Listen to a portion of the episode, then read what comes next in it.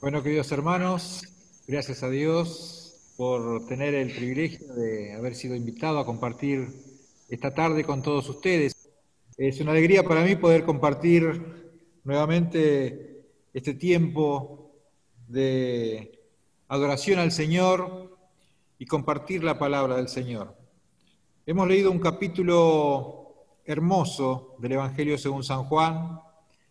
Es una palabra que resume en, en este capítulo, se resume gran parte del ministerio de Jesús, gran parte de su ministerio aquí en la tierra, pero fundamentalmente nos marca cuál es su tarea, cuál es el tratamiento que tiene para con todos sus hijos en la gloria eterna con el Padre.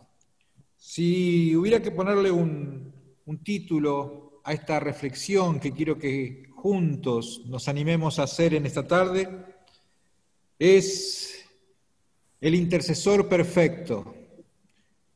Jesús vino a este mundo a, a, cumplir el propósito que el Padre le había dado y que habían sellado allá antes de la fundación del mundo, porque no no fue un plan B, no fue que Adán y Eva fallaron, lo sorprendió a Dios y Dios tuvo que sacar un plan B para redimir al mundo. No, esto ya estaba estipulado desde antes de la fundación del mundo, cómo iba a ser el proceso de amor y salvación a la humanidad desarrollado por Dios. Y en esto Jesús, el Hijo, tuvo un rol fundamental. Y en este pasaje, en San Juan 17, nos marca algo que reflexionarlo a mí siempre, siempre que lo leo me, me llena de emoción. Y por eso, cuando recibí la invitación y hacerlo junto con, con el compartir la, la cena del Señor, para mí fue eh, importante hablar acerca de la intercesión y el proceso intercesor que hace Dios, que hace Jesús a través de su sacrificio en la cruz del Calvario por nosotros ante el Padre. Eh, estamos posicionados en este capítulo, Juan está mencionando y está recordando ese, esa noche eh, dolorosa en el monte de los olivos, donde Jesús está comenzando a orar ya como si todo estuviera consumado. ¿Mm? Dice el versículo 3, y esta es la vida eterna, que te conozcan a ti, al único Dios verdadero, y a Jesucristo a quien has enviado. Yo te he glorificado en la tierra, he acabado la obra que me diste que hiciese. Jesús está hablando como si ya el Calvario hubiera pasado. Él ya lo tenía asumido. Ya eran las horas que faltaban para que el propósito de Dios, el propósito maravilloso de redención, pudiera ser cumplido. Pero en este pasaje también vemos cómo Jesús vino a cumplir su función sacerdotal para con nosotros, para con cada uno de sus hijos. ¿Cuál era la función que tenía el sacerdote en el pueblo de Israel? El sacerdote tenía dos funciones fundamentales. La principal, o una de las principales, era ofrecer el sacrificio. El pueblo venía al sacerdote, le entregaba la oveja, le entregaba eh, el cordero, le entregaba la paloma o el buey, y era el sacerdote el que ofrecía el sacrificio en representación del pueblo, para el perdón de sus pecados, para la expiación de sus culpas. Jesucristo vino a cumplir ese propósito no con un, con un cordero perfecto, no con una paloma ni con un buey, sino vino a ofrecerse Él, Él mismo, la ofrenda perfecta a Dios para que todos aquellos que crean podamos recibir redención, salvación y expiación de nuestros pecados a través de ese sacrificio. no era un sacerdote que venía a sacrificar otra cosa, él mismo se ofrecía en sacrificio perfecto en la cruz del Calvario. Esa es la función sacerdotal que él hizo en la cruz. Pero había otra función tan importante como esta, que Jesús ya la estaba haciendo mientras estaba orando aquí en el Getsemaní, la cumpliría en la cruz del Calvario y seguiría cumpliendo esa función después de resucitado, que es la función sacerdotal de ser intercesores entre el pueblo y el Padre. El sacerdote entraba una vez al año, solamente una vez al año al lugar santísimo, el lugar donde estaba la presencia de Dios, y entraba a ofrecer incienso, entraba a ofrecer las ofrendas eh, aromáticas al Señor, y entraba atado con una cadena, atado con una, una soga al lugar santísimo, y tenía en su ropa campanas porque la santidad de Dios podía matar al sacerdote que entraba.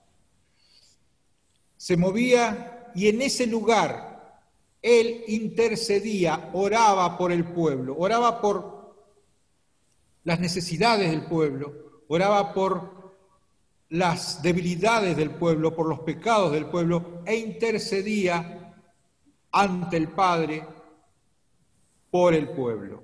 Esa era la función del sacerdote. Era un símbolo de lo que Jesucristo vino a hacer y comenzó a desarrollar en este capítulo, en este capítulo 17. Jesús ya asume que el Calvario ya está pasado, dice, ya todo ha sido consumado. Y comienza a orar intercediendo por cada uno de sus apóstoles pero no solamente de sus apóstoles, sino de todos aquellos que iban a creer por el mensaje de ellos. Dice el versículo 20, mas no, no ruego solamente por estos, sino también por los que han de creer en mí por la palabra de ellos. Y en este pasaje, hermanos, están incluidos ustedes, estoy incluido yo, están incluidos los hermanos de todo lugar. Él, en ese Getsemaní, en ese momento de angustia y de dolor donde él sabía que ya el Calvario estaba delante de él, oró por cada uno de nosotros y comenzó a interceder ante el Padre por cada una de nuestras vidas.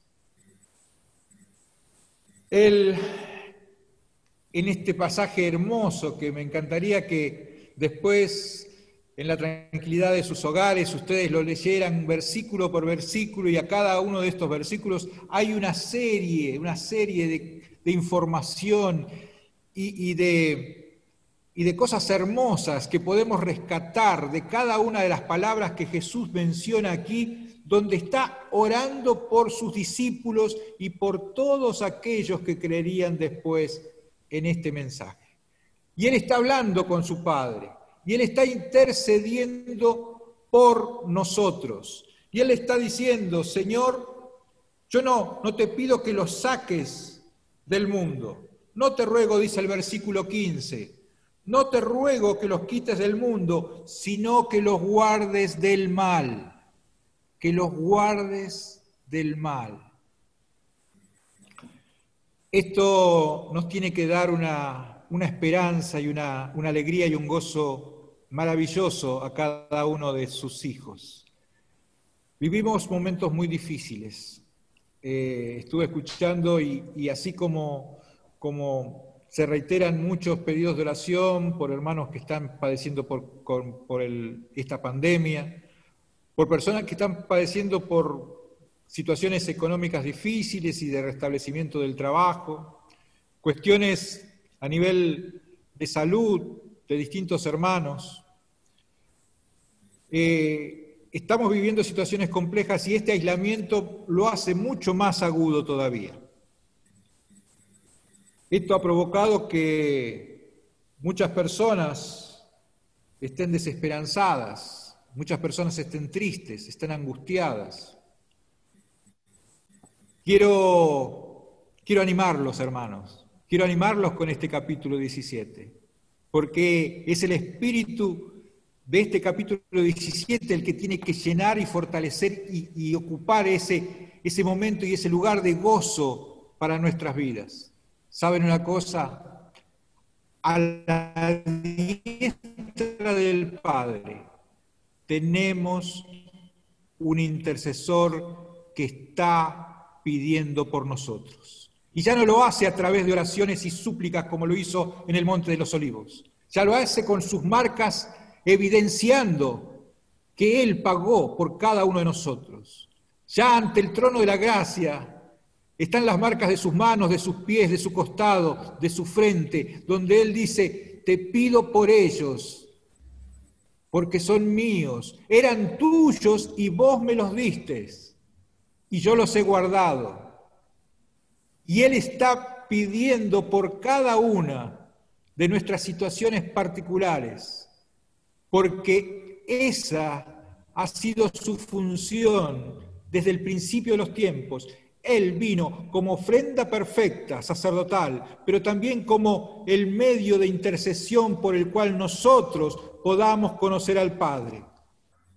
Dice en este pasaje el versículo 10, y todo lo mío es tuyo y lo tuyo mío, y he sido glorificado en ellos siempre nos coloca delante del Padre, siempre nos, eh, está sosteniendo e está intercediendo ante el Padre por cada uno de nosotros y planteándole cómo, tanto como Él es uno con el Padre, así nosotros que seamos uno también junto con Él. Me conmueve lo del versículo 24 Dice, Padre, aquellos que me has dado, quiero que donde yo estoy, también estén conmigo. Fíjense las hermosas palabras que el Hijo, que sabía que iba a cumplir, que iba a pagar todo, ya estaba pidiéndole al Señor, al Dios soberano, decirle, bueno, ellos son los que han creído en mí, ellos los que te han conocido a través mío, yo quiero que ellos también estén conmigo. Sé que pasamos momentos difíciles, hermanos, y sé que muchas veces viene a nuestra mente si pasaremos esta situación económica con todas estas crisis tremendas que han transformado la economía no solamente de las familias, sino de países enteros. Para los hijos de Dios tengo esta esperanza de este capítulo 17. Hermanos, hay alguien que está intercediendo por nosotros. Y no es, un, no es nadie menor. Es aquel que calmaba las tempestades. Es aquel que sanaba a los leprosos. Es aquel que daba vista a los ciegos. Es aquel que resucitó a Lázaro. Es aquel que transformaba vidas con solo una palabra. Ese mismo Señor y soberano, sacerdote y rey, hoy intercede por cada uno de nosotros. Podremos atravesar situaciones conflictivas de salud, hay alguien que intercede por nosotros. Podremos pasar esta pandemia hay alguien que intercede por nosotros. Podremos tener situaciones, mejorar nuestra situación laboral, hay alguien que intercede por nosotros. La cuestión familiar se está derrumbando, hay alguien que está intercediendo por nosotros. Que, esa, que este capítulo 17 que tiene una riqueza maravillosa acerca del amor y la misericordia de Dios y cómo Jesús vino a cumplir el propósito y lo está desarrollando, no un día, dos días, un mes. Él dice, yo voy a estar con ustedes todos los días al fin del mundo. hasta que Él venga a buscarnos a la diestra del trono, se va a encontrar el Cordero que menciona Apocalipsis, donde lado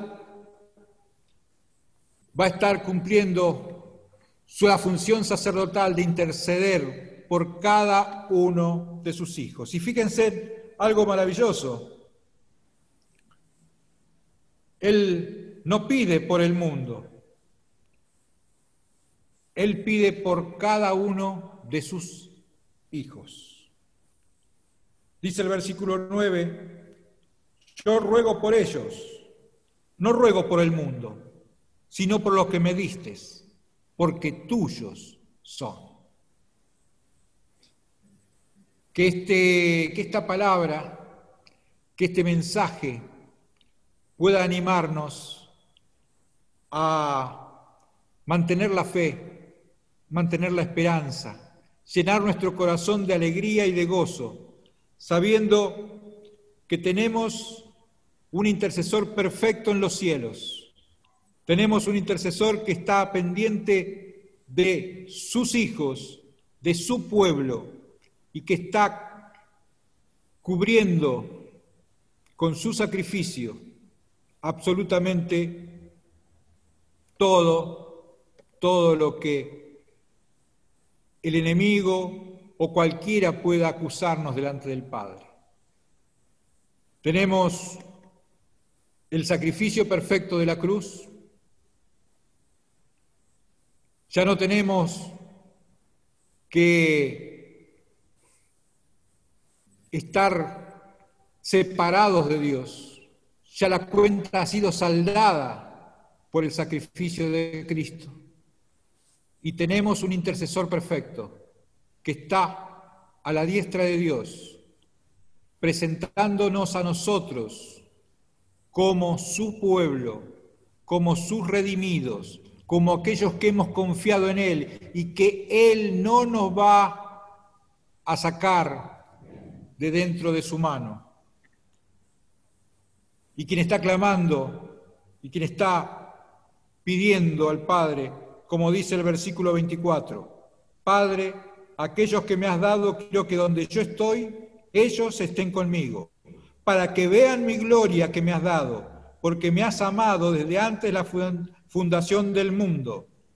Padre justo, el mundo no te ha conocido, pero yo te he conocido y estos han conocido que tú me enviaste.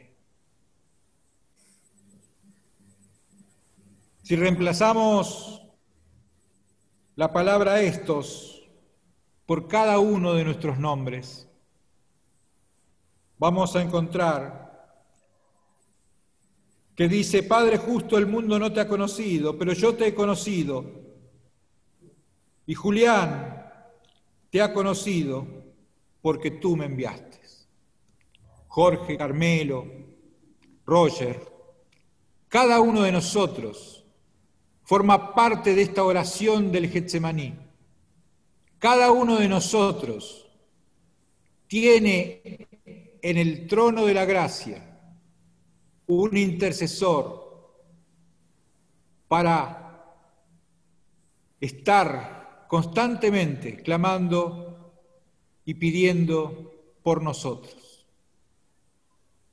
Dice el apóstol Pablo, ¿qué me podrá apartar del amor de Cristo? Tribulación, angustia, hambre. Nada podrá apartarnos de Dios ya somos uno con Él. Confiemos en el Señor, esperemos en Él, descansemos en Él. Dice el Antiguo Testamento, caerán a tu lado mil y diez mil a tu diestra, mas a ti no te llegará. El propósito de Dios con su pueblo es eterno. Y el propósito de Dios ya ha sido cumplido en la cruz del Calvario. Ya tenemos nosotros el intercesor en los cielos. Confiemos, hermanos, sepamos esperar en Él para que se cumpla lo que dice el Padre nuestro. Cuando los discípulos estuvieron con Jesús y les pidieron, Señor, enséñanos a orar, citarles el Padre nuestro, que se haga tu voluntad, así en la tierra como en el cielo. Confiemos en la voluntad de Dios. Confiemos en que esa voluntad perfecta se cumpla en nuestras vidas, en nuestras familias, en nuestros hogares, en aquellas personas que amamos, que su voluntad se haga en nosotros.